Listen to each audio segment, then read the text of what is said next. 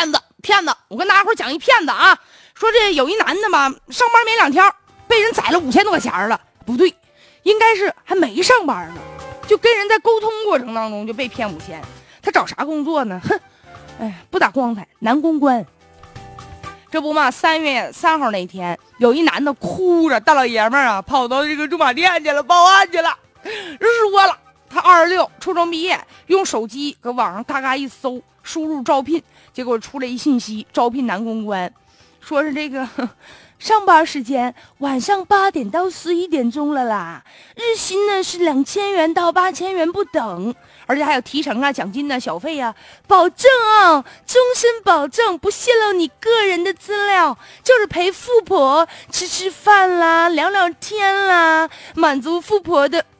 一切要求来了，哎呦我天哪！这张某啊，这脑袋让门工子给抽了，就决定拿自己这青春赌一把，挣大钱去。于是呢，就给这个联系人王姐打电话。王姐说了：“那你这个首先啊，就我们这个行业吧，先看身体健不健康。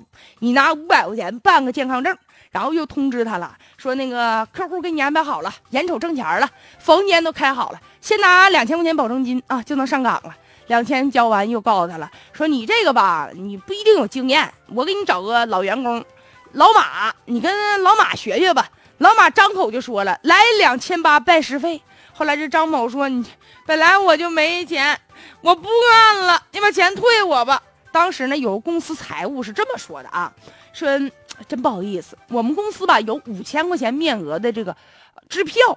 你现在已经交了四千一了，你再给我九百块钱，我就给全额退你了。后来张某没招，借了九百块钱呢。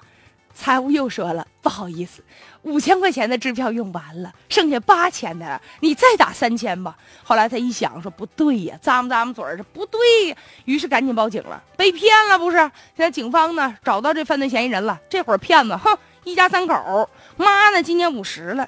有一个名牌大学毕业的闺女，二十五，还有一儿子徐某，二十三，一家三口在家就是创业呢，招聘男公关呢，主要呢就是一步步下套呗。据说这受害者遍布全国各地，但是很多人不敢吱声，为啥呢？本来男公关这就不怎么光彩，被骗之后谁好意思去说去？